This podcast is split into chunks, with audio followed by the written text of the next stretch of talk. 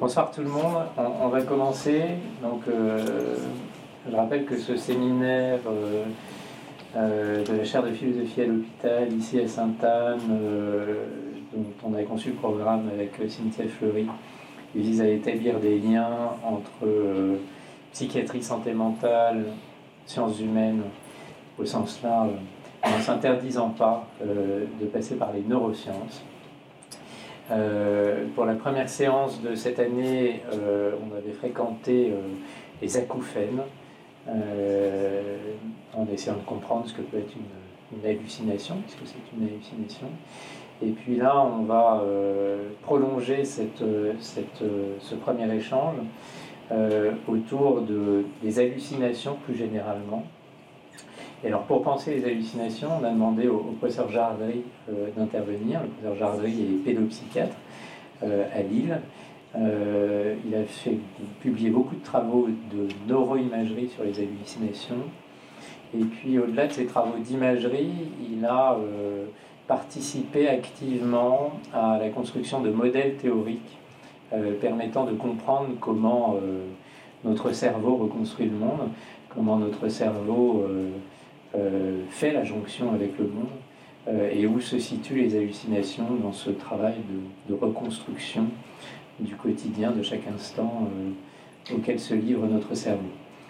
Donc merci beaucoup Renaud d'avoir accepté de faire cette présentation. Comme, comme d'habitude, on se donne une cinquantaine de minutes de présentation.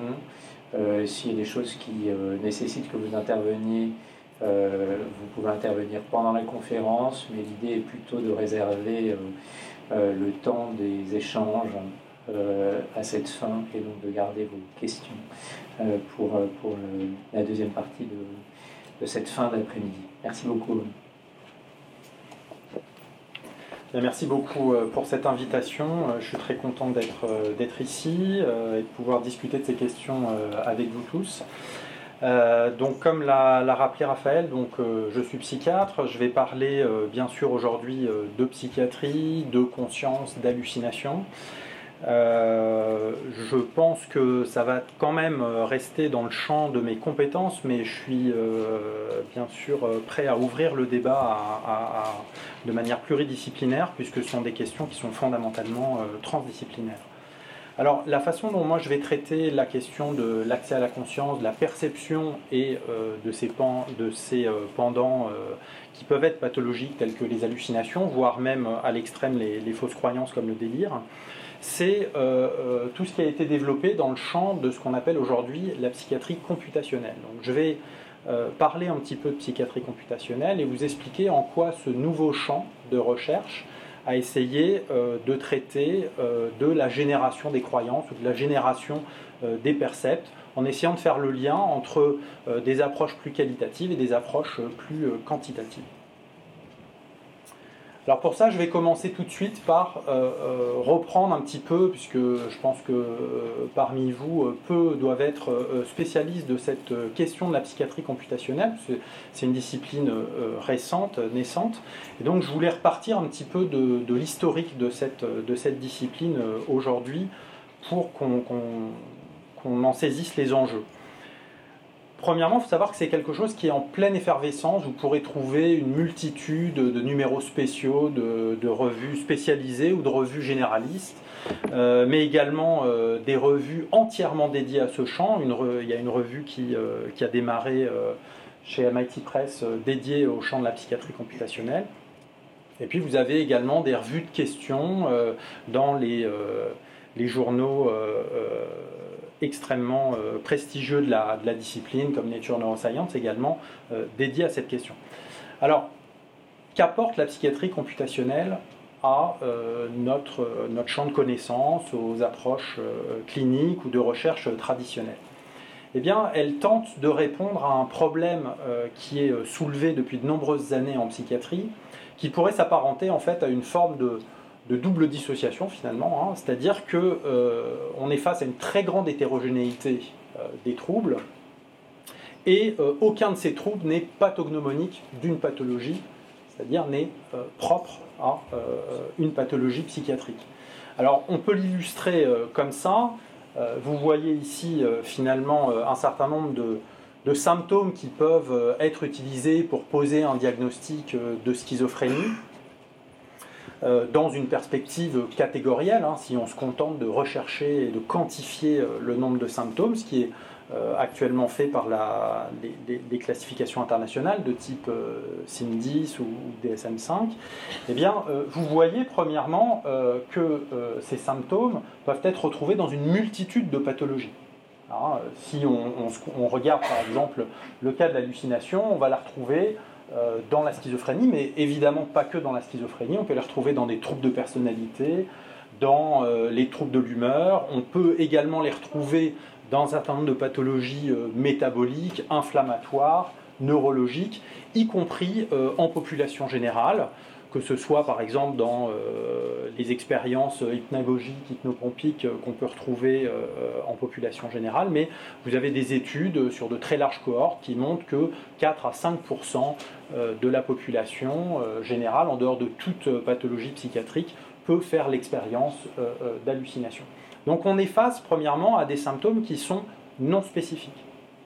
Et puis euh, l'autre problème, euh, euh, qui est traité également dans cette diapositive, c'est que du coup on peut également faire le diagnostic des troubles sur la présence de différents symptômes. C'est-à-dire que peuvent répondre à des critères diagnostiques de schizophrénie des patients qui vont présenter majoritairement des symptômes positifs, comme par exemple hallucination ou délire, mais vous pourrez également avoir un diagnostic de schizophrénie qui peut être posé lorsque des patients répondent, euh, euh, présentent pardon, euh, des symptômes négatifs, un discours désorganisé.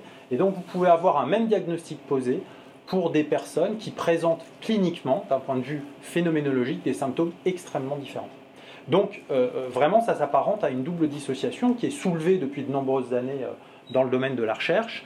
Et euh, pour essayer d'y répondre, eh bien, il y a plusieurs stratégies. Euh, par exemple, le, NIH a proposé euh, d'utiliser les hard docs, c'est-à-dire d'avoir une approche beaucoup plus dimensionnelle des troubles, essayer de trouver, d'identifier des mécanismes physiopathologiques qui vont correspondre à des grandes fonctions plutôt que d'essayer de se baser uniquement sur un corpus clinique. je vous en présente une autre une autre approche ici pour essayer de répondre à ce problème qui est la psychiatrie computationnelle. Alors comment la psychiatrie computationnelle peut apporter des réponses à ce, problème fondamental? Eh bien, euh, elle fait le postulat suivant, c'est-à-dire que aujourd'hui, les résultats produits par la recherche scientifique sont obtenus à différentes échelles d'observation, de l'échelle microscopique jusqu'à l'échelle macroscopique, même au-delà de l'individu, euh, par exemple les données épidémiologiques à l'échelle des populations. Et le gros problème qu'on va avoir euh, dans euh, la discipline, c'est d'articuler ces différentes sources de connaissances, ces différentes échelles d'observation entre elles. C'est souvent très difficile d'articuler des données microscopiques avec des données macroscopiques. Et euh, de plus en plus d'équipes de recherche essayent de réunir dans les mêmes laboratoires des gens qui ont ces différentes compétences pour justement aller vers le multi-échelle, mais c'est loin d'être trivial. Et euh, la plupart des publications, vous en avez deux exemples ici, vont se focaliser sur un domaine d'expertise et donc une échelle d'observation, que ce soit dans cet exemple pour la transcriptomique par exemple, à l'échelle de l'ARN, ou que ce soit euh, euh, par exemple dans cette autre étude extrêmement classique dans le champ de la schizophrénie, hein, l'étude de la perte de substances grises au cours du développement dans les schizophrénies à début précoce. Alors la psychiatrie computationnelle, elle va justement essayer de relier ces différentes échelles d'observation. Et il existe plusieurs méthodes qui ont pu être proposées pour relier ces différentes échelles d'observation. Vous avez des, modèles qui vont euh, se focaliser plutôt sur ce qu'on appelle l'échelle microscopique et mésoscopique, ce sont les, modèles biophysiques. Vous aurez euh, d'autres approches qui vont davantage se focaliser sur l'échelle qui correspond au fonctionnement des cellules et des réseaux au niveau du cerveau. Et puis vous aurez, et c'est les, modèles qui vont nous intéresser euh, aujourd'hui, des modèles dits probabilistes qui vont s'intéresser à essayer de relier ce qu'on peut observer de la cellule jusqu'à l'échelle de l'individu ou des populations. C'est-à-dire essayer de relier le fonctionnement cellulaire ou des circuits avec le comportement. Alors, ce qu'apportent en fait ces modèles par rapport aux approches précédentes, c'est que les hypothèses qui sont formulées dans ces modèles sont des hypothèses qui sont quantitatives, puisqu'elles sont basées sur la mise en équation des hypothèses. Ce sont des modèles qui sont basés sur l'utilisation de modèles mathématiques mais également parce qu'elles sont falsifiables. À partir du moment où on peut quantifier ces hypothèses, on peut aussi essayer de réfuter un modèle directement, puisque euh, on peut essayer de chercher les conditions, les contextes dans lesquels le modèle ne va pas fonctionner, n'arrivera pas à expliquer la pathologie. Donc euh, euh, c'est extrêmement utile pour tester des hypothèses. Et voilà en gros la façon dont la psychiatrie computationnelle procède. Donc elle met les hypothèses en équation, entre guillemets, elle va, on peut générer des simulations à partir de ces modèles, c'est-à-dire essayer de prédire la façon dont le modèle se comporterait dans différents contextes, qui peuvent être des contextes physiologiques ou pathologiques, donc essayer par exemple de mimer des symptômes, qu'est-ce qu'il faut altérer dans un réseau de neurones par exemple pour reproduire des choses que je vais observer hein, euh, euh, cliniquement par exemple? On va ensuite confronter ces prédictions à des données réelles, issues de la recherche euh, expérimentale euh, auprès de, patients, par exemple. Et puis la dernière étape euh, qui est indispensable, à mon sens, c'est justement aller, entre guillemets, challenger le modèle, c'est-à-dire essayer de voir un petit peu quelles sont les limites de ce modèle pour essayer de le faire évoluer, puisque finalement, un modèle n'est pas quelque chose de statique, il évolue en permanence, on va sans cesse essayer de le faire évoluer puisque c'est une simplification d'un problème extrêmement complexe. Alors pour essayer de vous illustrer ça aujourd'hui, je vais prendre le cas euh, de la formation des croyances, de la euh, génération des percepts, euh, d'abord d'un point de vue physiologique puis d'un point de vue pathologique, et essayer de vous montrer comment ces modèles probabilistes peuvent nous aider à mieux comprendre ces expériences. Et pour ça, je vais prendre l'exemple d'un modèle que l'on a développé ici, qui s'appelle le modèle de l'inférence circulaire. Alors pour bien comprendre le, modèle de l'inférence circulaire, je vais revenir justement à la notion de base du topo d'aujourd'hui, qui est la notion de cerveau bayésien, c'est-à-dire est-ce que le cerveau fait des statistiques? On va prendre un premier exemple pour comprendre ça, c'est-à-dire vous voyez ici, alors c'est un exemple qui est, tiré de Mario, euh, Mario Bros, le jeu de, console, hein, que vous connaissez euh, certainement. Euh, en gros, si je vous demande, vous êtes joueur, vous, faites une partie de Mario, et je vous demande en gros si dans, cette situation, vous sauteriez ou pas. Ça peut vous paraître relativement basique comme question, parce que finalement, si vous connaissez un petit peu le personnage, vous dites, bon, en moyenne, il arrive euh, euh, sur l'autre berge, donc euh, je vais pouvoir sauter. En fait, en pratique, votre cerveau ne fonctionne pas comme ça. Votre cerveau, il ne va pas considérer uniquement la valeur moyenne. Il va prendre en compte la distribution de probabilité, c'est-à-dire toutes les possibilités. Et donc, il va bien sûr considérer la valeur moyenne, mais aussi la marge d'erreur autour de cette moyenne. C'est-à-dire, en gros, les cas où ça ne va pas marcher, les cas où je ne vais pas arriver de l'autre côté. Et puis surtout, votre cerveau, il ne va pas se contenter de cette information, qui est une information probabiliste, il va aussi prendre en compte le contexte, c'est-à-dire qu'il va intégrer plusieurs sources d'informations. Et euh, si je vous rajoute par exemple ce contexte-là, eh bien peut-être que vous hésiterez un petit peu plus à sauter, parce que là, le risque, il est plus important si vous échouez. Et donc le cerveau, il va devoir prendre en compte les conséquences d'un échec. Donc vous voyez que sur une situation de base qui paraît relativement simple, prendre une décision dans un jeu vidéo, eh bien en fait votre cerveau va de manière probabiliste intégrer différentes sources d'informations. Le taux de réussite, le taux d'échec, mais aussi le coût que va avoir une réussite ou un échec. Alors ça, ça marche pour des situations relativement euh, complexes, on va dire cognitives, la prise de décision. Est-ce que ça marche aussi pour la perception? Eh bien euh, oui, alors, d'abord, euh, je vous rassure, on a sauvé Mario dans cet exemple. Hein. Il, a, réussi à atteindre l'autre côté. Est-ce que ça marche aussi pour la perception? Eh bien, euh, oui. Alors ça, ce sont des, travaux déjà anciens qui montrent que la perception n'est pas un phénomène strictement ascendant, c'est-à-dire c'est pas simplement un traitement progressif de l'information par les organes des sens puis le cerveau, hein, ce qu'on appelle la théorie de la perception directe. Euh, euh, en fait, la perception ne résulte pas d'un traitement euh, purement linéaire de l'information, et on peut l'illustrer de cette manière. Vous voyez ces deux symboles sur l'écran, en apparence ils sont identiques. Si maintenant je vous rajoute des éléments de contexte, je peux modifier votre perception. Et ces deux éléments qui vous paraissent strictement identiques peuvent en fait être modulés, hein, par exemple par votre connaissance de l'anglais.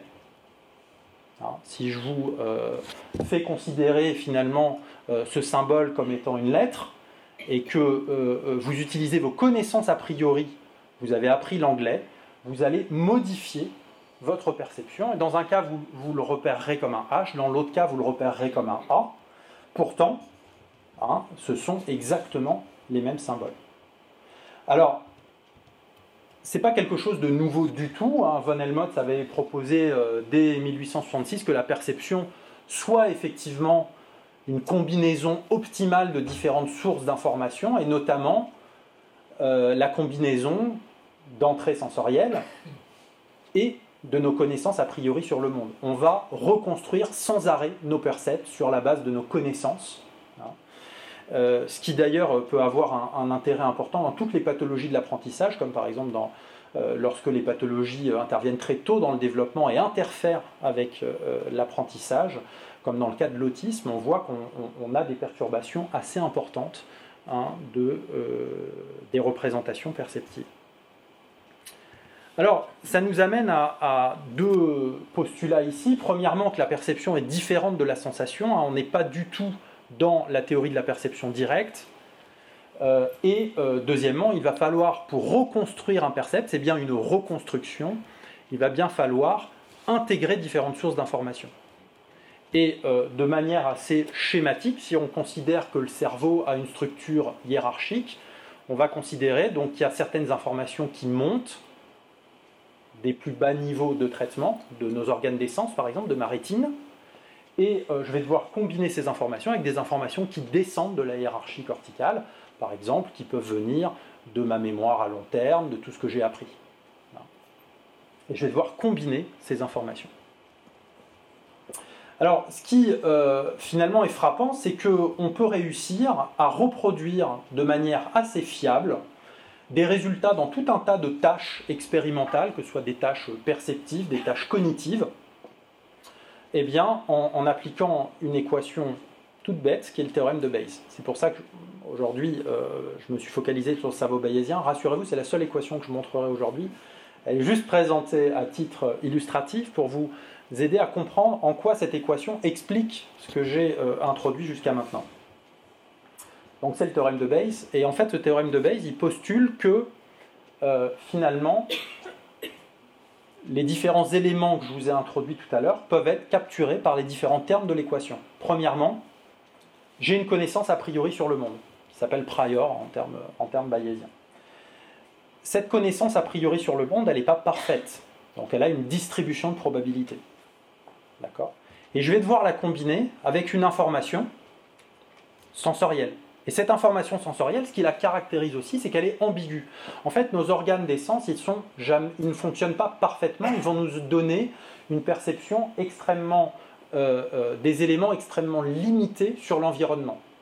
D'une part, parce que ces informations vont arriver de manière séquentielle. Hein, pour la vision, par exemple, c'est le fait que je sois obligé de balayer l'environnement des yeux en permanence. Donc, la rétine, en fait, ne perçoit qu'une petite partie de l'environnement, mais l'intègre euh, dans une scène visuelle.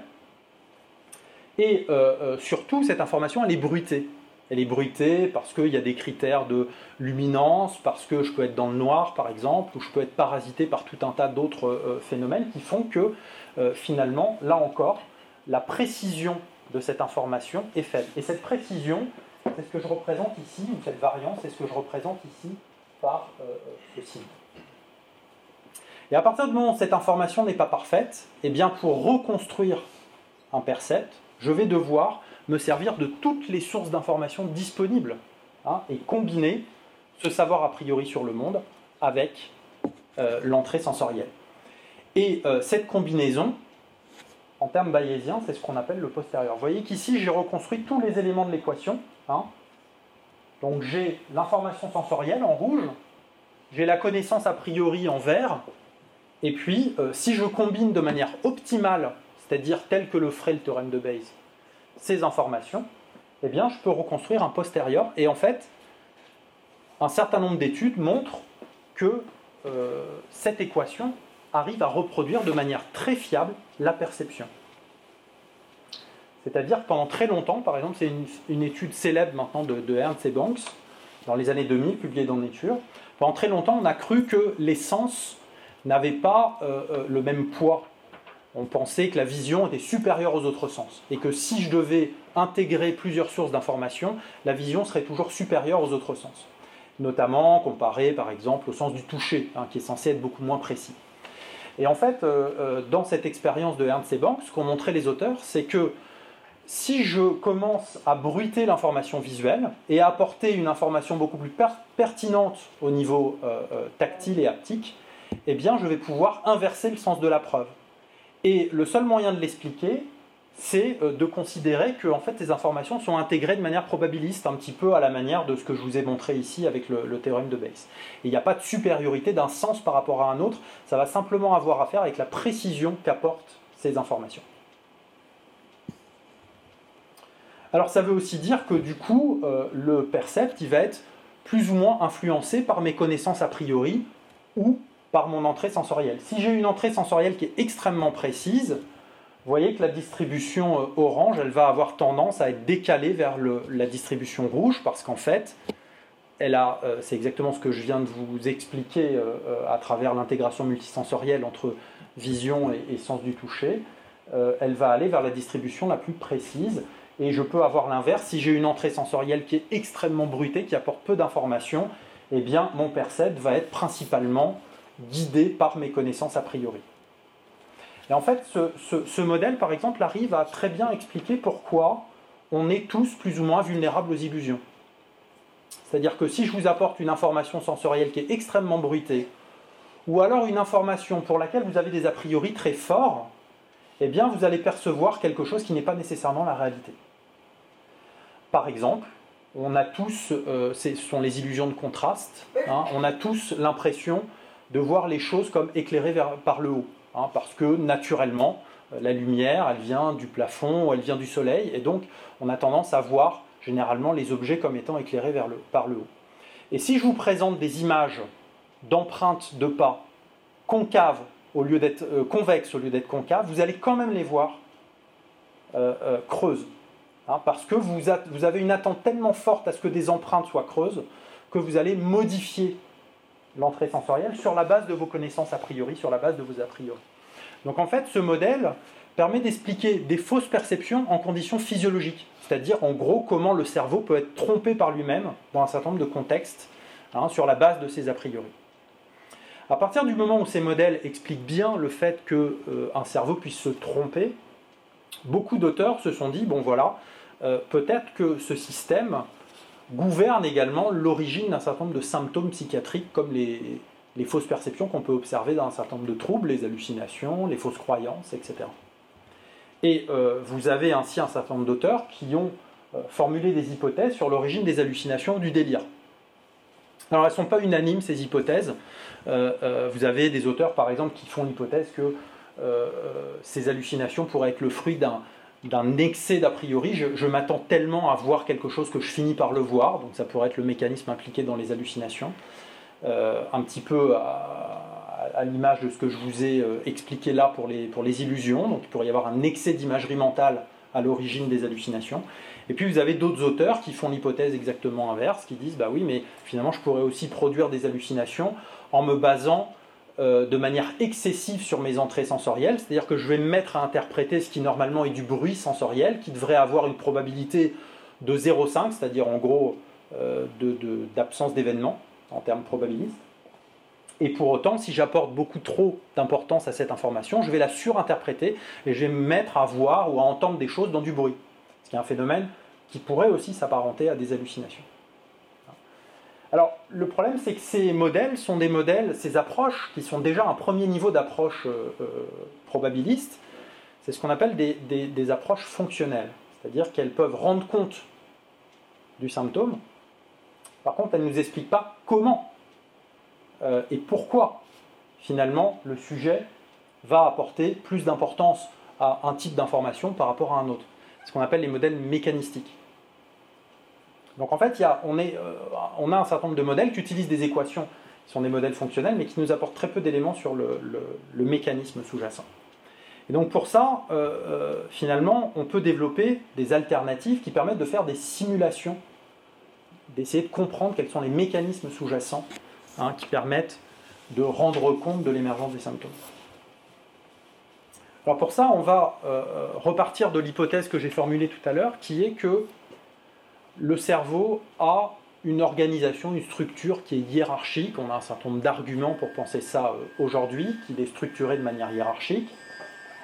Et euh, vous avez euh, ici représenté une chaîne d'éléments reliés par des flèches. c'est un modèle extrêmement simpliste qui peut représenter le fonctionnement du cerveau. C'est-à-dire que le cerveau va échanger de l'information pour essayer de euh, réaliser ces opérations que je vous présentais tout à l'heure, c'est-à-dire pour essayer d'arriver à une représentation ou pour essayer d'arriver à une croyance.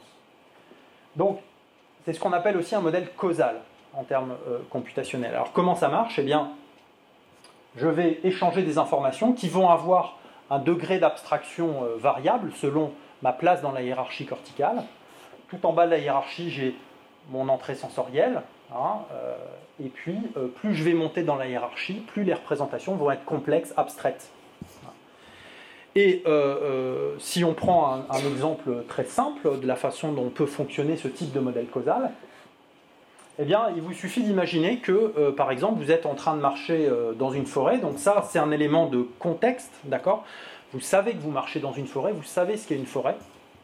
Donc vous avez une croyance a priori très forte sur le fait que vous êtes dans une forêt. Tout en bas de la hiérarchie, vous avez, au niveau de vos organes d'essence, des informations qui arrivent. Et ces informations, elles sont élémentaires.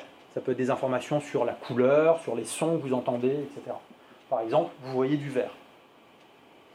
Et euh, ce que va faire ce modèle hiérarchique, ce modèle causal, c'est qu'en fait, il va échanger de l'information pour construire des représentations de plus en plus abstraites.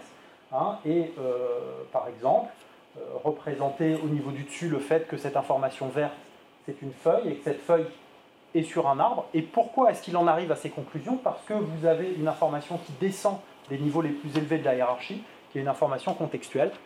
Je suis dans une forêt, donc la probabilité que cette couleur verte soit liée à mon environnement est élevée, et dans l'environnement euh, sylvestre euh, que je viens de prendre, eh bien, le vert a une probabilité élevée d'être une feuille. Donc c'est comme ça, en fait, que euh, euh, un certain nombre de modèles ont théorisé le, traitement de l'information par le cerveau dans le cadre de la perception. Mais euh, la, grande force de ces approches, c'est qu'elles permettent aussi de se détacher des modèles fonctionnels que je vous ai présentés tout à l'heure, puisqu'elles permettent d'ouvrir à des mécanismes. Ce sont des modèles qui sont aussi mécanistiques. Puisqu'en fait, on peut euh, se dire que finalement, ces différents éléments de traitement euh, au niveau du cerveau, bah, ça peut être n'importe quoi, ça peut être des régions cérébrales, ça peut être des neurones. Imaginons que ce soit des neurones, ces neurones, ils vont échanger de l'information, mais il y a une des caractéristiques euh, des réseaux de neurones, c'est qu'ils sont fortement interconnectés. Ils sont tous, alors pas parfaitement tous connectés aux uns aux autres, mais il y a énormément de récurrence dans la façon dont les neurones sont connectés au niveau cérébral, et ça pose d'emblée un problème, qui est que si je commence à faire circuler de l'information dans mon réseau de neurones, eh je risque de recompter plusieurs fois la même information.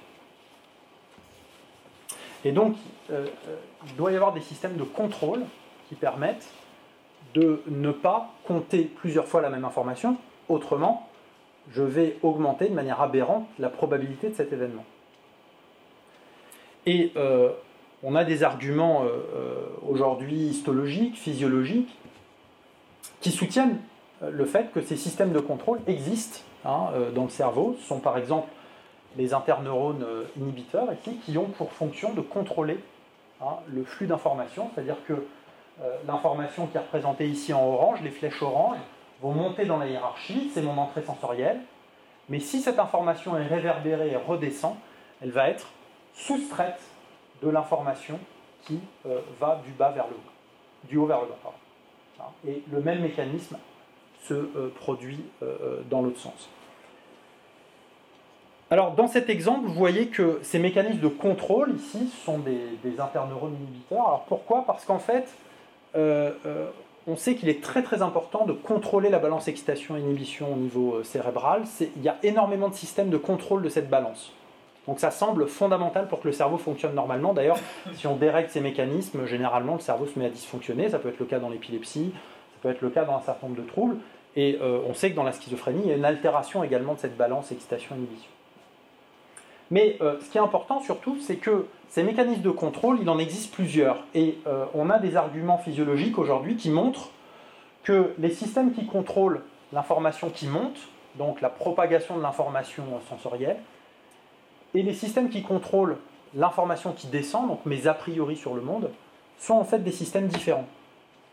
Et vous avez des études en électrophysiologie qui vous montrent que euh, euh, les interneurones qui contrôlent ces différents flux synchronisent dans des bandes de fréquences différentes. Et donc, on peut imaginer des pathologies qui vont sélectivement toucher euh, ces, ces, différents systèmes de contrôle. Donc en fait, on peut imaginer des pathologies dans lesquelles je vais amplifier de manière aberrante mon information euh, sensorielle et des pathologies dans lesquelles je vais amplifier de manière aberrante mes a priori sur le monde.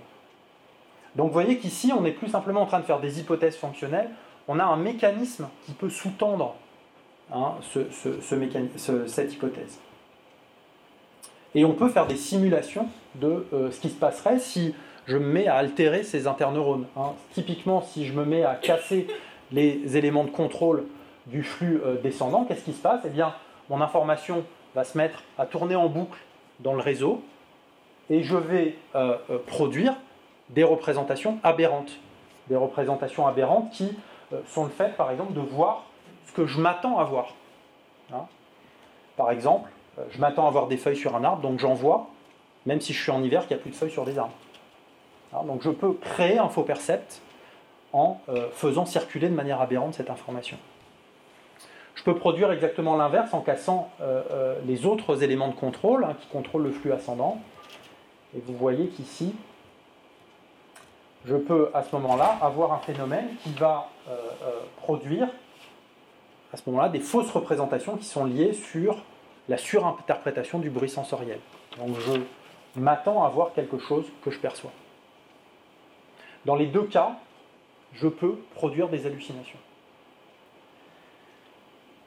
Un phénomène important quand même qui euh, permet de, différencier ces deux mécanismes, j'y reviendrai tout à l'heure, c'est que euh, vous vous souvenez que je vous ai expliqué que euh, les illusions, dans la plupart des cas, étaient liées au fait que j'ai des attentes très fortes sur mon percept.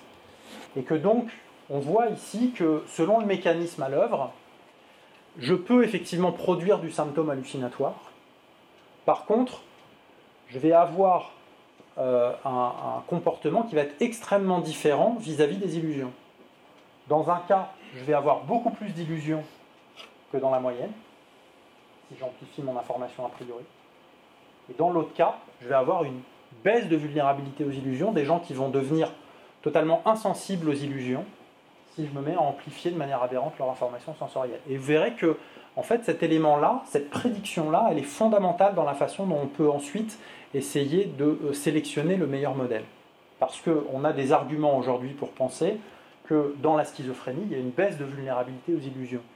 Et c'est quelque chose qui n'était pas expliqué par les modèles jusqu'à présent, puisque les gens focalisaient sur les symptômes positifs, il fallait pouvoir expliquer l'hallucination. Mais il y a quand même un phénomène extrêmement surprenant qui est que il faut pouvoir expliquer qu'un patient va avoir en même temps une augmentation de certains percepts aberrants et une réduction d'autres percepts aberrants. Et le seul moyen d'expliquer ça, en termes probabilistes, c'est ce type de modèle, c'est-à-dire que je produis des faux, des faux percepts, et dans le même temps, je rends le système insensible aux illusions parce que je modifie le rapport entre connaissance a priori et euh, entrée sensorielle. Donc une phénoménologie ici qui est extrêmement importante dans la façon dont on va sélectionner le modèle. La troisième étape, c'est de construire une situation expérimentale dans laquelle je vais pouvoir euh, tester mes hypothèses. Et on trouve dans la littérature très nombreuses, très nombreuses tâches en fait euh, probabilistes. Hein.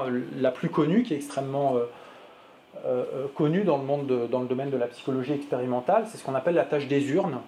C'est une tâche dans laquelle on présente aux participants deux urnes avec des boules rouges et noires, mais dans des ratios très différents. Vous avez une urne dans laquelle il va y avoir principalement des boules rouges, et puis une urne dans laquelle il va y avoir principalement des boules noires. En gros, c'est 80-20% euh, dans chaque urne. Et il va y avoir des tirages successifs. Et la tâche du sujet, ça va être de décider, de deviner de quelle urne proviennent les boules que je lui présente. Et, je euh, et l'idée, c'est de savoir au bout de combien de tirages il prend sa décision. Donc je fais des tirages successifs. Par exemple, ici, je tire une boule rouge, tire une boule noire, bon, ça peut encore être les deux. Je tire de nouveau une boule rouge, et là, par exemple, vous avez un sujet qui décide que, à partir de ce moment-là, la probabilité que ça vienne de l'urne où il y a 80% de bulles rouges devient suffisante, et donc il prend sa décision. D'accord? Donc ce sont des tâches qu'on appelle probabilistes parce qu'en fait, le sujet accumule, entre guillemets, des preuves jusqu'à être suffisamment certain, être suffisamment sûr pour prendre une décision. En fait, ces tâches, elles ont montré euh, un phénomène qui est, euh, également euh, très répliqué dans le champ de la, schizophrénie, que les patients qui souffraient de cette pathologie avaient tendance à prendre des décisions hâtives. Ce qu'on appelle dans la littérature anglo-saxonne le jumping conclusions, c'est-à-dire qu'ils vont, sur la base de moins de preuves, prendre des décisions avec un niveau de confiance qui est excessif. Ils vont par exemple, dès le premier tirage, répondre, ça vient de l'urne euh, de gauche, celle où il y a le plus de boules rouges, parce que la première boule est rouge. D'accord? Et donc ce phénomène de jumping to conclusions, il a été retrouvé corrélé aux symptômes positifs et notamment à la force du délire.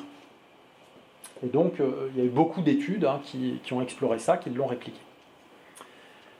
Alors nous, on s'est inspiré de cette, euh, cette expérience, cette tâche des urnes, mais on voulait euh, pouvoir utiliser le formalisme bayésien. Donc vous vous souvenez que euh, dans le formalisme bayésien, il faut pouvoir avoir un a priori. On n'a pas forcément ici dans ce type de tâche.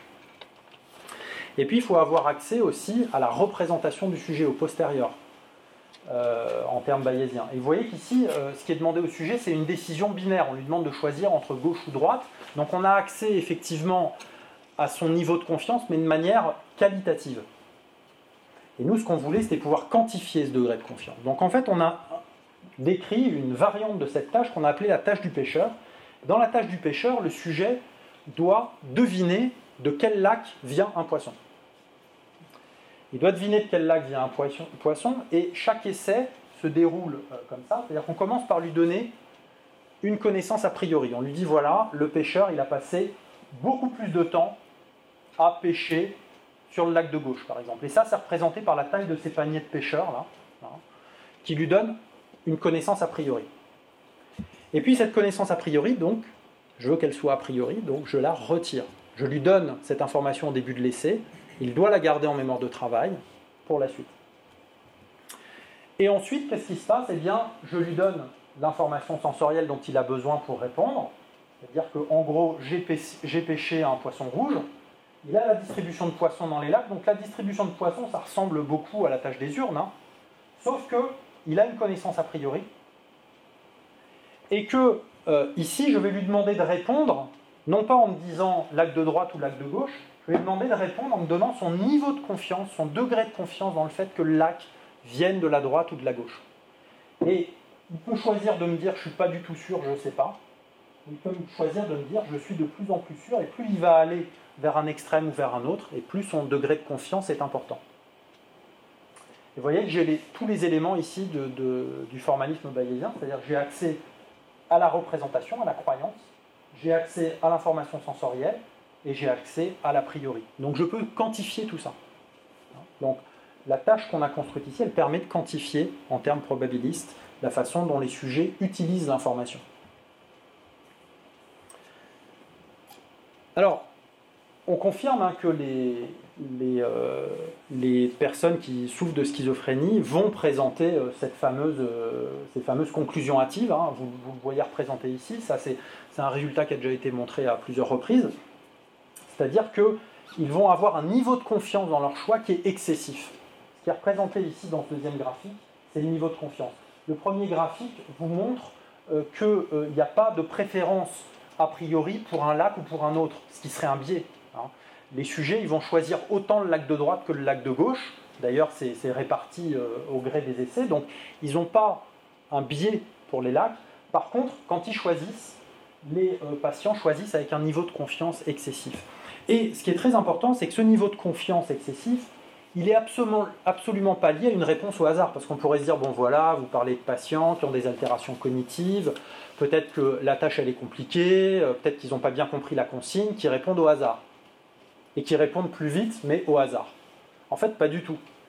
Non seulement ils ne répondent pas au hasard, mais ils sont beaucoup plus conformes que les témoins par rapport à la situation optimale. La situation optimale étant, j'utilise le théorème de Bayes pour trouver la réponse. Hein. si je donne à mon théorème de Bayes les informations qui sont comprises dans la tâche, eh bien, euh, les patients sont beaucoup plus conformes au théorème de Bayes que les témoins.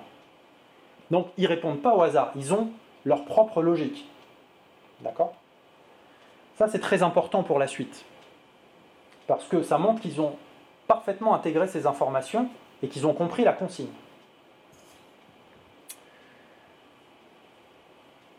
Alors ensuite, on peut faire un certain nombre de simulations sur euh, qu'est-ce qui pourrait expliquer les résultats. Je vais passer euh, peut-être un petit peu sur ces diapositives qui, sont, euh, qui relèvent plus de, l'approche computationnelle et des simulations computationnelles. Donc en fait, on peut construire ce qu'on appelle des, modèles simplifiés hein, qui font différentes hypothèses. Par exemple ici, le fait que les sujets intègrent parfaitement les deux sources d'information, on va dire qu'ils sont optimalement bayésiens, comme si on appliquait le théorème de Bayes, etc. etc. Je peux considérer qu'ils vont apporter euh, plus de poids à euh, certaines informations, par exemple euh, plus de poids aux informations sensorielles, etc. etc. Jusqu'à mon modèle de l'inférence circulaire, c'est-à-dire que l'information est amplifiée de manière aberrante dans le réseau. Et vous vous souvenez qu'on peut amplifier l'information en 30 ou on peut amplifier les a priori. Donc en fait, j'ai deux variantes du modèle hein, qui vont amplifier l'une ou l'autre source d'information. Donc ça, ce sont mes prédictions je vais euh, euh, passer assez vite là-dessus. Que nous montrent les résultats? Eh bien, euh, vous avez ici les résultats, par exemple, pour le groupe des patients. Alors, pour le groupe des témoins, pardon. Donc déjà, chez, les témoins, vous avez représenté ici le degré de confiance en fonction des différentes sources d'information. Vous avez ici un sujet qui est quasiment bayésien. C'est-à-dire que vous voyez que la relation elle est quasiment linéaire entre l'information que je lui apporte et le niveau de confiance. Hein, donc il va utiliser de manière optimale ces différentes informations, même si à l'échelle de la population, à l'échelle du groupe, vous voyez que la relation elle est un petit peu sigmoïdale quand même, donc ils ne sont pas parfaitement bayésiens. Et ça c'est important parce que euh, ce qu'on retrouve, c'est qu'il y a quand même une petite forme d'inférence circulaire, y compris chez les volontaires euh, sains, et que euh, du coup c'est une aggravation d'un phénomène qui est physiologiquement présent, qui est impliqué dans euh, les symptômes positifs de schizophrénie. C'est-à-dire qu'on se situe vraiment dans les euh, approches théoriques du continuum, hein, qui vont du normal au pathologique. Donc tous les phénomènes qui vont amplifier cette inférence circulaire peuvent provoquer des symptômes psychotiques. Euh, ce phénomène est bien sûr maximisé si on regarde les résultats des, patients. Vous voyez que notamment, ils vont utiliser de manière extrême l'information sensorielle. Et c'est vrai que l'on regarde euh, à l'échelle individuelle ou que l'on regarde à l'échelle du groupe. Vous avez ici un exemple euh, à l'échelle d'un sujet, mais euh, c'est quelque chose de répliqué sur l'ensemble de l'échantillon. Alors ensuite, on va sélectionner les modèles. Donc je vous ai présenté différentes prédictions de modèles tout à l'heure. On va sélectionner les modèles qui expliquent le mieux les données. Et vous voyez que le modèle de l'inférence circulaire, c'est-à-dire qui permet d'amplifier l'information dans les réseaux, euh, capture beaucoup plus l'hétérogénéité de la schizophrénie et l'hétérogénéité des comportements des patients. Quand on utilise un modèle classique un modèle probabiliste simple, purement bayésien, on a l'impression que les patients font n'importe quoi. On a l'impression qu'ils répondent complètement au hasard. En fait, vous voyez que si j'utilise un modèle d'inférence circulaire, on arrive à extraire une logique dans la façon dont les patients répondent, c'est-à-dire qu'ils amplifient de manière aberrante leur information sensorielle et que ça explique leur comportement.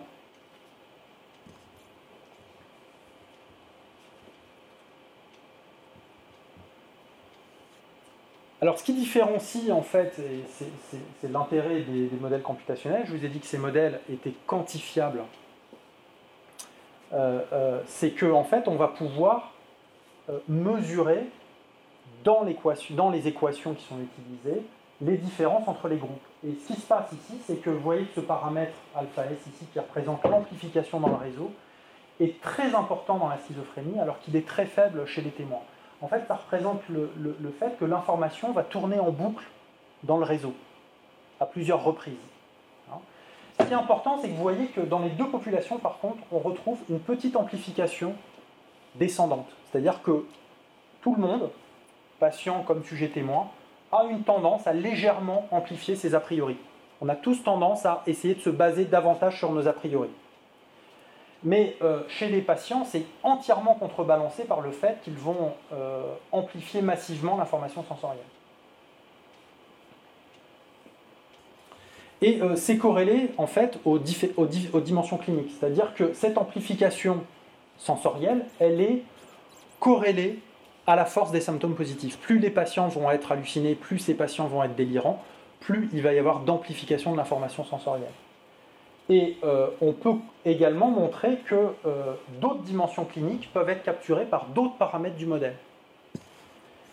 Alors ça, c'était un résultat qui n'était pas attendu au départ, c'est que par exemple, le fait de se baser davantage sur les a priori est corrélé par exemple à la sévérité des symptômes négatifs. Et euh, dernier résultat qui nous a finalement surpris, mais qui a également un substratum computationnel, c'est que si je me mets dans mon réseau à casser toutes les boucles inhibitrices, ascendantes et descendantes, eh bien, euh, je vais retrouver une corrélation avec la désorganisation au niveau clinique, mais surtout, je peux reproduire ce qui a été décrit finalement euh, euh, pour caractériser la désorganisation, c'est-à-dire la coexistence dans mon réseau de croyances antinomiques. C'est-à-dire que si je me mets à casser ces boucles ascendantes et descendantes, qu'est-ce qui va se passer? Eh bien, je vais avoir certains neurones qui vont se mettre à converger vers une croyance, alors que d'autres neurones vont se mettre à converger vers la croyance opposée. C'est-à-dire que je peux avoir dans le même système, alors que physiologiquement, un, réseau de neurones va toujours avoir tendance à converger vers une croyance unique, ou, ou alors à ce moment-là à changer sa représentation. Hein. C'est le principe même de, par exemple des modèles d'accès à la conscience, hein, où il peut y avoir qu'une seule euh, représentation à un instant donné dans le champ de conscience, et eh bien là, vous voyez que en fait, ce modèle prédit l'inverse. Si je casse tous ces systèmes de contrôle, à la fois ascendant et descendant, je peux avoir dans le même temps deux représentations dans le champ de conscience, simplement à des niveaux hiérarchiques différents. Mais ils vont coexister dans le système. Donc en fait, on montre qu'il y a une corrélation avec la désorganisation clinique, mais surtout on arrive à reproduire dans le réseau euh, cette coexistence de croyances antinomiques. Alors c'est intéressant quand même parce qu'il y a relativement peu de modèles en neurosciences qui se sont intéressés à cette dimension euh, clinique de désorganisation. Il y a beaucoup de modèles pour essayer d'expliquer les symptômes positifs, un petit peu moins pour essayer d'expliquer les symptômes euh, négatifs. La désorganisation, il n'y a quasiment rien, et donc c'était une bonne surprise finalement de, réussir à produire ce résultat. Alors je vous ai dit qu'un modèle, il, doit euh, également, il faut essayer de trouver les situations euh, qu'il n'arrive pas à, expliquer. Donc quelles seraient les, limites de l'inférence circulaire?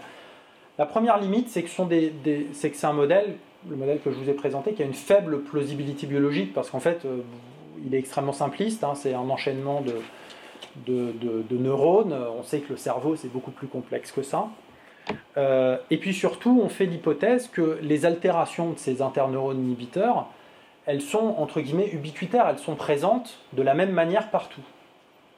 Et ça, c'est pas forcément compatible avec certains résultats euh, qui sont retrouvés dans la littérature. Euh, par exemple, les données histopathologiques qui retrouvent énormément d'anomalies dans le cortex préfrontal, des données d'imagerie qui retrouvent également des anomalies au niveau des réseaux thalamo-corticaux, par exemple. Donc, comment on fait pour réconcilier ces, différentes approches hein? Le fait qu'on fait ici l'hypothèse d'une altération qui serait identique à tous les, étages, entre guillemets, de la hiérarchie corticale, et puis ces autres résultats euh, euh, en imagerie.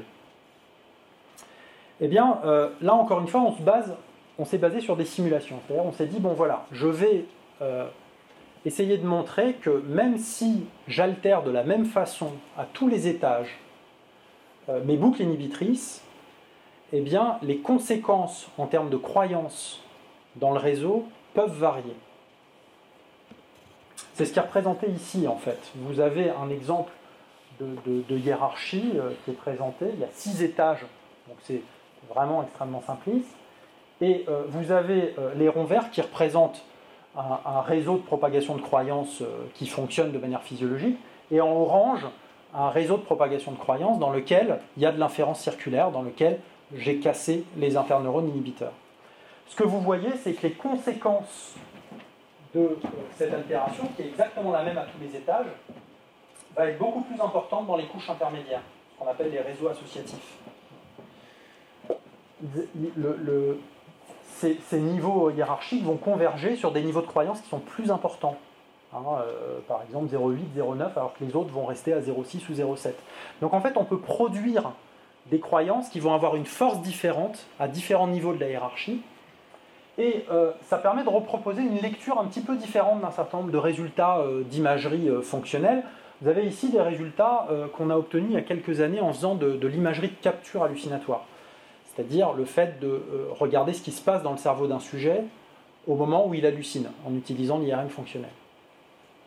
Et ce que vous voyez ici sont les, cartes fonctionnelles dans ces, ces, circonstances. Donc là, en cas d'hallucination acoustico-verbale, ici en cas d'hallucination visuelle. En fait, ce qui est euh, hyper activé chez ces sujets lors de ces expériences hallucinatoires, ce sont les réseaux associatifs. C'est-à-dire, euh, vous avez ici par exemple le réseau du langage avec euh, manière assez grossière l'air de Wernicke, l'air de Broca, ou ici par exemple le gyrus fusiforme qui peut être impliqué dans la perception des visages. Ce que vous n'avez pas, c'est le cortex strié, cortex visuel primaire, c'est le gyrus de l'échelle, cortex auditif primaire. En fait, l'entrée sensorielle, il n'y a pas d'entrée sensorielle dans les hallucinations, vous n'avez pas d'activation de ces cortex sensoriels primaires, vous n'avez pas non plus d'activation, par exemple, euh, du cortex préfrontal dorsolatéral, qui est impliqué euh, dans euh, énormément de fonctions, la gestion de la charge cognitive, la mémoire de travail, etc. Donc en fait, ce que vous retrouvez finalement lors de ces épisodes hallucinatoires, c'est une sollicitation extrême des réseaux associatifs, qui sont en fait corrélés au contenu de l'expérience.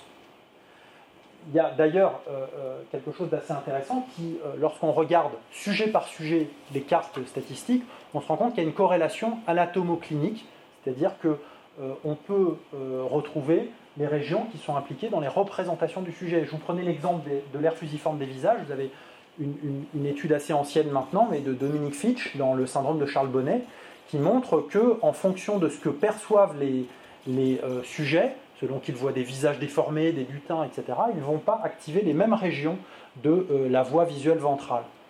Donc en fait, ce que représentent ces cartes associatives ici, c'est le contenu hallucinatoire. Ce n'est pas forcément le mécanisme. D'accord? Et donc, on peut finalement réinterpréter ces résultats en considérant que finalement, ce qu'on observe en imagerie fonctionnelle, ce sont simplement les régions qui vont accumuler de l'erreur de prédiction. Ce n'est pas forcément que ces régions dysfonctionnent, c'est que les, sont, les, sont les régions qui vont présenter les aberrations les plus importantes qui génèrent le percept. C'est exactement ce que prédit le modèle de l'inférence circulaire. Et c'est aussi ce que prédisent d'autres auteurs. Hein. Vous avez par exemple ici le groupe de, Gustavo Deco euh, euh, qui a euh, produit ce, résultat. Alors eux, ce qu'ils ont fait, c'est qu'ils ont utilisé des modèles hiérarchiques dans lesquels ils ont perturbé la balance excitation-inhibition. Ça, rejoint un petit peu les hypothèses que je formulais tout à l'heure. Et qu'est-ce qui se passe quand ils perturbent la balance excitation-inhibition à tous les étages de la hiérarchie corticale, eh bien, il se retrouve avec des hyperactivations aberrantes au repos dans les réseaux associatifs.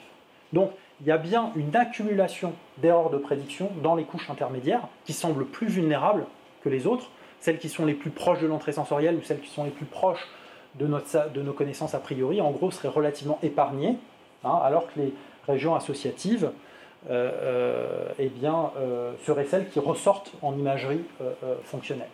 Donc, on, arrive quand même à trouver un lien entre ces résultats en apparence contradictoires en imagerie et, en psychiatrie computationnelle. L'autre élément que j'évoquais tout à l'heure sont les illusions.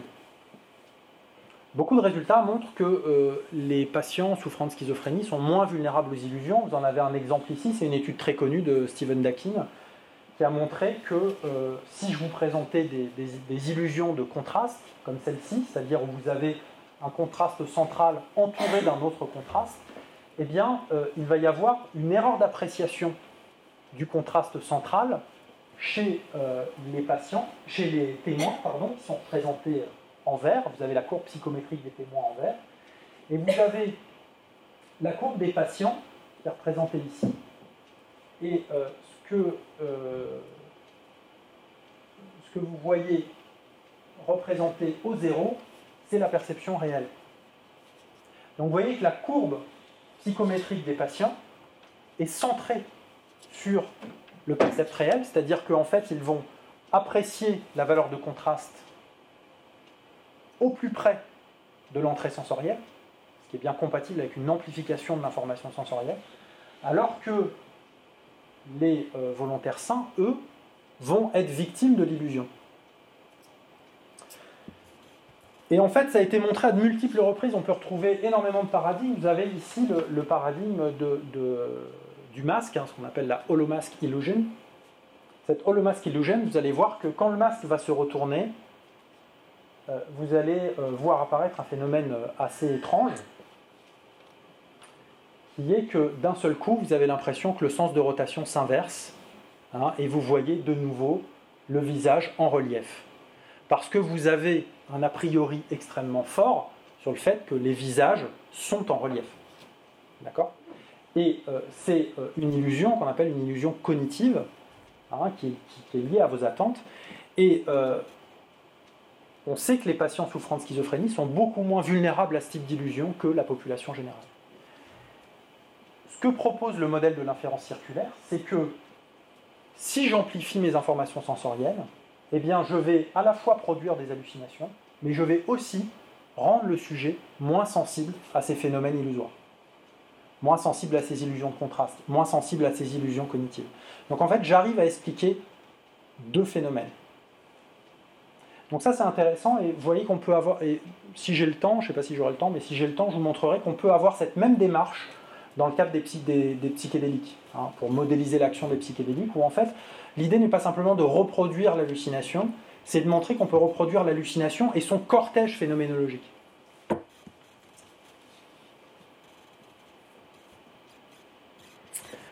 Alors, euh, un petit mot sur le délire, parce que euh, finalement, ces modèles, les modèles probabilistes, ce sont aussi des modèles d'apprentissage.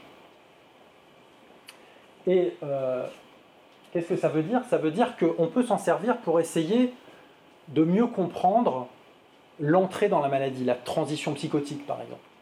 Ou le fait que, et ça c'est quelque chose qui avait été évoqué par plusieurs auteurs, le fait qu'il y a une stabilité du contenu délirant d'un épisode à l'autre. C'est-à-dire que le premier épisode va construire un a priori qui sera constant lors des épisodes suivants. Vous avez pour un sujet donné une, constance assez importante de la thématique délirante. Hein. Les patients qui croient aux extraterrestres, l'épisode suivant, ils croient aussi aux extraterrestres. Ils ne changent pas comme ça de thématique délirante. Et euh, cette relative stabilité, elle peut être expliquée par euh, euh, des approches probabilistes. Alors on va prendre un exemple très simple qui est le fait que en ajoutant de l'inférence circulaire dans un réseau, il va se mettre à apprendre de manière aberrante des associations entre des phénomènes qui ne sont absolument pas liés. C'est l'exemple du zapping. Vous êtes face à votre télé, vous regardez euh, un certain nombre d'émissions. Alors, vous pouvez avoir des séries avec des extraterrestres, vous pouvez avoir des reportages santé sur les progrès de la chirurgie et de la neurochirurgie, etc. etc. Ces événements n'ont aucun lien les uns avec les autres, outre le fait que vous appuyez sur votre télécommande. D'accord? Et donc, si je demande à un réseau bayésien ou un réseau probabiliste de rechercher les associations qui peuvent exister entre ces événements, eh bien, dans le temps, il ne va pas apprendre à associer ces événements. Ces événements restent pour lui des événements indépendants. D'accord? Si par contre je me mets à casser les boucles inhibitrices, ce que je vous ai montré tout à l'heure, qu'est-ce qui se passe? Eh bien, le réseau va progressivement associer des événements qui étaient indépendants. Et il va produire ce qu'on observe, ce qu'on peut observer d'ailleurs dans la phase prodromique de schizophrénie, c'est-à-dire la détection de coïncidence. Les sujets vont se mettre à associer de manière aberrante des événements qui, pour autant, n'ont pas de lien rationnel entre eux. Donc là, dans l'exemple que je vous ai donné, ça va être par exemple le fait d'associer euh, les puces électroniques, le cerveau et les extraterrestres. Et ça nous donne euh, en gros euh, un mécanisme possible pour la construction du délire hein, de manière euh, ici diachronique, c'est-à-dire que je construis un a priori très fort lors du premier épisode qui va constituer la thématique délirante, par exemple sur le modèle que je viens de vous présenter. Hein, je construis progressivement une croyance qui devient de plus en plus inflexible que des extraterrestres implantent des puces dans le cerveau des gens. D'accord? Ça, ça peut être la thématique délirante. Cet a priori, il peut rester, y compris lorsque le patient euh, est euh, en rémission. Cette croyance va garder une force qui est supérieure à la moyenne. D'accord? Et qu'est-ce qui est réduit lorsque le patient répond au traitement? Ce qui est réduit, c'est l'amplification de l'information sensorielle. Ce n'est pas l'a priori. L'a priori, il reste là. Hein. Mais il continue à y croire quand même un petit peu mais simplement il va plus amplifier les informations sensorielles qui viennent alimenter le délire. Admettons que le patient arrête son traitement, que le patient rechute, quelle que soit la raison, il va se mettre à réinterpréter les informations sensorielles sous le prisme de ses croyances. D'accord? Donc, toute information sensorielle, notamment les informations les plus ambiguës. Et quelles sont les informations les plus ambiguës que le cerveau ait à traiter? L'antéroception, tous les stimuli qui viennent du corps, et les stimuli sociaux. Rien de plus compliqué que euh, finalement de, comprendre exactement quelles sont les intentions euh, d'un autre. Hein. Donc toutes ces situations qui sont à très forte ambiguïté vont potentiellement alimenter le délire. Je prends l'exemple de l'antéroception, une douleur. Une douleur, cette douleur elle va être amplifiée du fait de ces boucles et euh, parmi toutes les explications possibles à cette douleur, par exemple, euh, j'ai bu un petit peu trop euh, hier soir, donc c'est peut-être pour ça que j'ai mal à la tête, eh bien, ici, la croyance qui va être privilégiée, c'est la croyance, croyance qui a le poids le plus élevé. Et la croyance qui a, qui a le poids le plus élevé, c'est celle qui a été amplifiée à l'épisode précédent. Ça veut dire que même si le mécanisme à l'origine du délire et l'amplification des boucles ascendantes, le mécanisme qui est responsable de la thématique récurrente du trouble, c'est le poids de l'a priori excessif qui fait que le sujet, progressivement, va se mettre à croire de plus en plus que euh, les extraterrestres lui ont implanté une puce dans le cerveau. D'accord? Donc en fait, on voit que le mécanisme à l'origine du maintien et à l'origine du premier épisode sont pas nécessairement strictement superposables. Hein. Chaque épisode psychotique est associé dans ce modèle à une amplification de l'information sensorielle, mais ce qui crée la stabilité de la thématique délirante, c'est le fait que le premier épisode a constitué un prior très fort qui va euh, dépasser toutes les autres, tous les autres a priori que le sujet peut avoir sur le monde.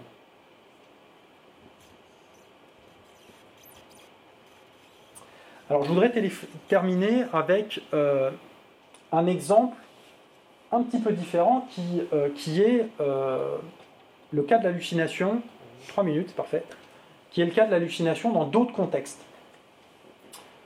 euh, là, on a vu le cas de l'hallucination dans le cas de la schizophrénie. J'ai commencé ma présentation en vous disant que l'hallucination n'était absolument pas pathognomonique d'un trouble, qu'on pouvait l'observer dans tout un tas de contextes. Un des contextes, et d'ailleurs je crois que c'est le thème d'une des, prochaines conférences, eh bien c'est la consommation, ce sont les, les, les psychopharmaco-induites et notamment les psychédéliques. Les psychédéliques induisent des hallucinations, mais avec une expression clinique qui est très différente de ce qu'on peut observer dans la schizophrénie. Donc il ne suffit pas de, dire j'ai un modèle qui explique les hallucinations. En fait, ici, euh, ce qui se passe dans les psychédéliques, si je reprends mon schéma de tout à l'heure, eh bien, euh, c'est très différent. Pourquoi? Parce que les sujets vont avoir des hallucinations qui ne euh, sont pas en majorité acoustico-verbales, sont des hallucinations qui sont principalement visuelles ou complexes, multisensorielles. Les sujets vont également présenter un excès d'illusion visuelle. vous voyez que là, ça vient contredire ce que je vous disais tout à l'heure. Hein. Dans la schizophrénie, il y a plutôt une, une baisse de vulnérabilité aux illusions. Il y a des phénomènes de synesthésie, c'est-à-dire que si je viens stimuler une modalité sensorielle, je vais produire des expériences dans une autre modalité sensorielle. Euh, par exemple, euh, le sujet peut euh, voir des choses si on lui fait écouter un son. Donc, il y a une contamination des modalités sensorielles les unes sur les autres. Et puis ensuite, vous avez aussi des altérations de l'expérience propre du self, hein, avec le sentiment de pouvoir fusionner avec l'environnement, voire avec l'univers, hein, notamment en cas de consommation très importante de LSD, de psychédéliques en général. mais je vais me focaliser sur les trois premières pétales ici, c'est-à-dire le fait que finalement, on est sur quelque chose de très différent que la schizophrénie. On a bien des hallucinations, elles sont dans des modalités, euh, elles, sont, elles surviennent dans plusieurs modalités, il y a un excès d'illusion et il y a ces phénomènes de synesthésie. Vous vous souvenez tout à l'heure que je vous ai montré que euh, dans la population générale, que ce soit chez les patients, que ce soit chez les témoins, il y avait un excès de boucle descendante et que c'était quelque chose qu'on probablement que euh, cet excès de boucle descendante, eh bien, il avait une fonction physiologique. Alors une des fonctions physiologiques qu'on peut lui attribuer, c'est qu'il euh, permet de forcer la prise de décision sur la base de nos a priori. Hein. Si on était purement bayésien, on attendrait d'être à 99% pour prendre une décision. Et euh, en termes évolutionnistes, c'est peu probable, parce qu'il vaut toujours mieux euh, finalement prendre la fuite ou friser que de rester sans prendre de décision. Donc probablement qu'un mécanisme physiologique qui nous amène à prendre une décision quand, euh, à partir du moment où ce n'est pas simplement le, niveau du hasard, eh bien, euh, euh, soit crédible. Et ça pourrait être le rôle joué par ces boucles descendantes. Alors pourquoi je vous dis ça? Parce qu'en fait, une des hypothèses qu'on formule ici, c'est que les psychédéliques en fait viendraient, alors on a des arguments en termes de microcircuits, le rôle de la sérotonine par rapport à la dopamine, etc., pourraient venir augmenter ces boucles descendantes. Hein, et donc produire de fausses perceptions, mais avec une phénoménologie différente. Pour bien comprendre cette différence de phénoménologie, il faut modifier un petit peu le modèle que je vous ai présenté tout à l'heure, hein, le modèle de hiérarchie corticale simplifié que je vous ai présenté tout à l'heure, puisqu'en fait, vous avez vu que la plupart des expériences ici sont cross-modales, elles impliquent au moins deux modalités. Donc le, modèle hiérarchique, il est relativement euh, simple. Hein. Vous avez euh, les deux modalités, la modalité visuelle, la modalité auditive, et puis vous avez des aires d'intégration multisensorielle, ça on sait que ça existe euh, au niveau physiologique, comme le sillon temporel supérieur par exemple, qui va être impliqué dans l'intégration audiovisuelle. Donc en fait vous avez une double hiérarchie, et puis à un moment une intégration de ces modalités sensorielles pour produire un percept, une représentation euh, cross-modale, et c'est conforme à, ce qu'on connaît de la, physiologie de l'intégration multisensorielle. Alors, prenons Premièrement, la synesthésie.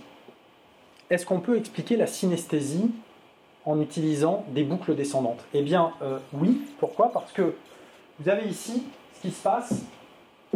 Donc en vert dans la modalité visuelle, en orange dans la modalité auditive. De ce côté, c'est le réseau physiologique. De ce côté, c'est le réseau dans lequel je commence à altérer les boucles négatives, les boucles descendantes. Qu'est-ce qui se passe? J'ai une stimulation auditive et au niveau visuel, je suis au niveau du bruit, je suis au niveau du hasard. Dans le cas physiologique, L'information auditive va monter, mais elle ne va pas redescendre dans l'autre modalité. D'accord? Donc je vais avoir une perception qui va rester unimodale. Si je commence à casser les boucles inhibitrices descendantes, qu'est-ce qui se passe? Eh bien, mon information auditive, elle monte et elle redescend dans la modalité visuelle et elle est amplifiée dans les deux modalités. Conclusion, je stimule mon auditif, euh, mon réseau, il produit une représentation audiovisuelle. C'est la définition d'une synesthésie. Donc en fait, en altérant les boucles euh, descendantes, je peux produire de la synesthésie. Alors, est-ce qu'en altérant ces boucles, je peux aussi produire des hallucinations euh, cross-modales? Eh bien, la réponse est oui. Vous avez les résultats ici. Je peux produire, en cas de boucle descendante, je peux produire des hallucinations visuelles et auditives. Je vous fais un raccourci, on n'a pas tellement le temps d'expliquer. Ce que je ne peux absolument pas produire en cas de perturbation des boucles ascendantes, où je vais uniquement amplifier la modalité euh, euh, la modalité stimulée, hein, dans laquelle il y a un petit peu plus d'informations, puisque ça, va amplifier l'information sensorielle. Alors vous pourriez me dire, euh, oui, mais finalement, ça pourrait aussi bien être la modalité visuelle. Or, on sait que dans la schizophrénie, c'est principalement des voix que les patients entendent. Et eh bien, en fait, on peut facilement résoudre, résoudre ce problème en ajoutant des contraintes anatomiques dans le réseau on sait qu'il y a un nombre de relais synaptiques beaucoup plus important dans la modalité auditive que dans la modalité visuelle.